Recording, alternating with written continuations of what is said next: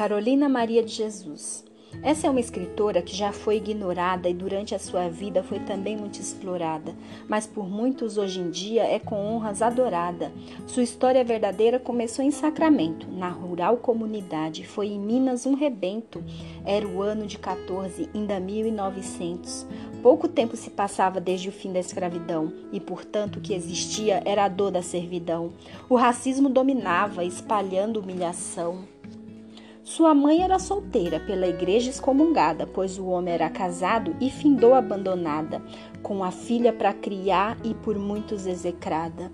No ano de 37, Carolina então mudou para a capital, São Paulo, onde muito batalhou, construiu seu barraco e ali se instalou.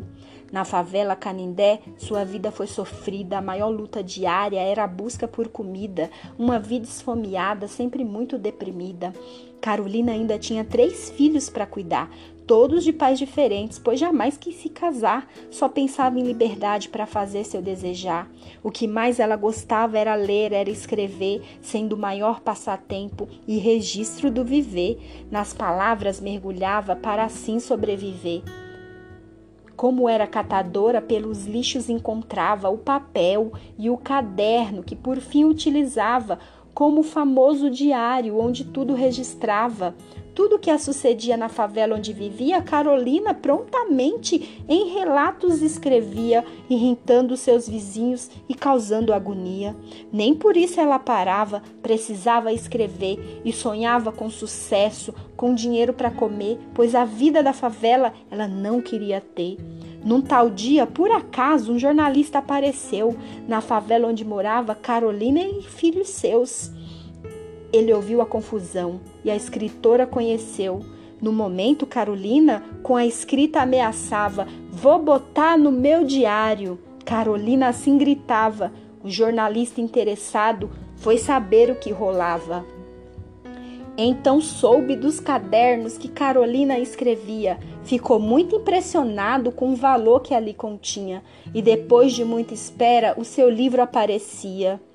Foi o quarto de despejo, o primeiro publicado, um sucesso monstruoso, tão vendido e aclamado. Carolina fez dinheiro com o livro elogiado. Sua obra era importante pela vil realidade que ali estava exposta, tal ferida da cidade, a favela e a pobreza de Carolina a verdade. Por causa do sucesso, do dinheiro que ganhou, Carolina finalmente da favela se mudou, numa casa de tijolos com seus filhos habitou. O problema, no entanto, era a grande exploração Carolina se sentia como se fosse na prisão, pois bem mais ela queria, enfrentando impedição. Desejava até cantar, mas um livro ela escreveu, Casa de Alvenaria, cheio de relatos seus sobre a vida que mudava e o que mais lhe aconteceu. Mas aí já não gostaram, por imensa hipocrisia, pois Carolina contava os males da burguesia e o amargo esquecimento logo mais se chegaria. Carolina até tentou, publicou material no ano de 63, mais dois livros afinal, mas estava ignorada, novamente marginal, e de novo catadora, acabou no sofrimento. Só depois de sua morte teve o reconhecimento com Diário de Bitita, grandioso documento. Recomendo que pesquise muito mais dessa escritora, que era mãe, era poeta, era forte, inspiradora e ainda era uma artista com talento de cantora. Por racismo, elitismo, pouco dela hoje se fala, mas tamanho preconceito, seu legado jamais cala. É por isso que eu lembro e meu grito não entala Carolina é um tesouro para o povo brasileiro, é orgulho para as mulheres, para o povo negro inteiro, referência como exemplo de valor testamenteiro.